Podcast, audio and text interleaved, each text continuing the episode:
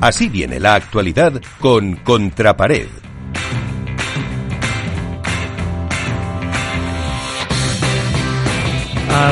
vamos a ver por dónde pasa toda esta actualidad con ganas de competición, con esas pruebas a puerta cerrada en el Madrid Arena. Iván, cuéntanos. Bueno, pues la verdad que novedades como tal no hay muchas, ¿no? Sobre todo es el ansia que tenemos todos los, jugadores, todos los aficionados al pádel de que empiece el World Padel Tour eh, ya el próximo domingo. Eh, como novedad, vamos, cosas que han pasado en el mundo del pádel, pues hombre, hay que destacar algo negativo, pues la, lesión de, Elena Ramírez que va a tener que dejar el pádel por este año porque va a pasar por el quirófano. Cosas curiosas, pues que el otro día las Salayetos estuvieron con Miguel Lamperti probando las palas ya del año que viene.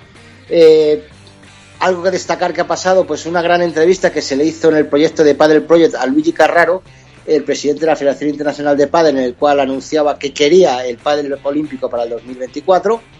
Eh, a efectos de World Padel Tour, pues a mí me gustaría debatir o dejar en el aire dos cosas. El tema de los medios de comunicación en estas dos pruebas, el cómo va a ser la información o, un poquito la relación entre World Padel Tour y los medios de comunicación y otra cosa, el tema de la duración de los test que tienen que pasar los jugadores.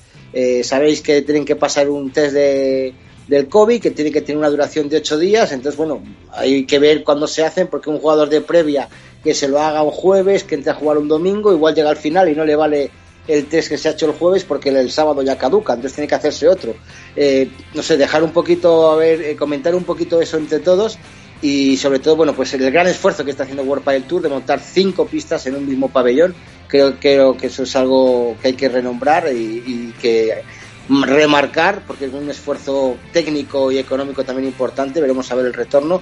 Y poco más en cuestión de actualidad eh, los jugadores siguen entrenando las marcas siguen moviéndose mucho en redes sociales y veremos a ver cómo cuando sale el calendario o el horario de, de los cuadros para ver las, las nuevas parejas y los nuevos enfrentamientos. Recordar como último detalle a lo mejor la vuelta de Juan Martín Díaz, que vuelve de nuevo a las pistas. Esperemos que sea esta la vuelta definitiva y que no recaiga su lesión.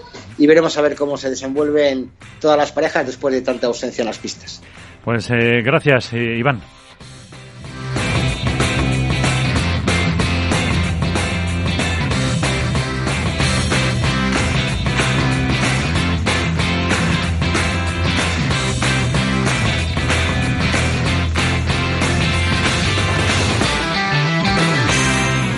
Esto es Padel.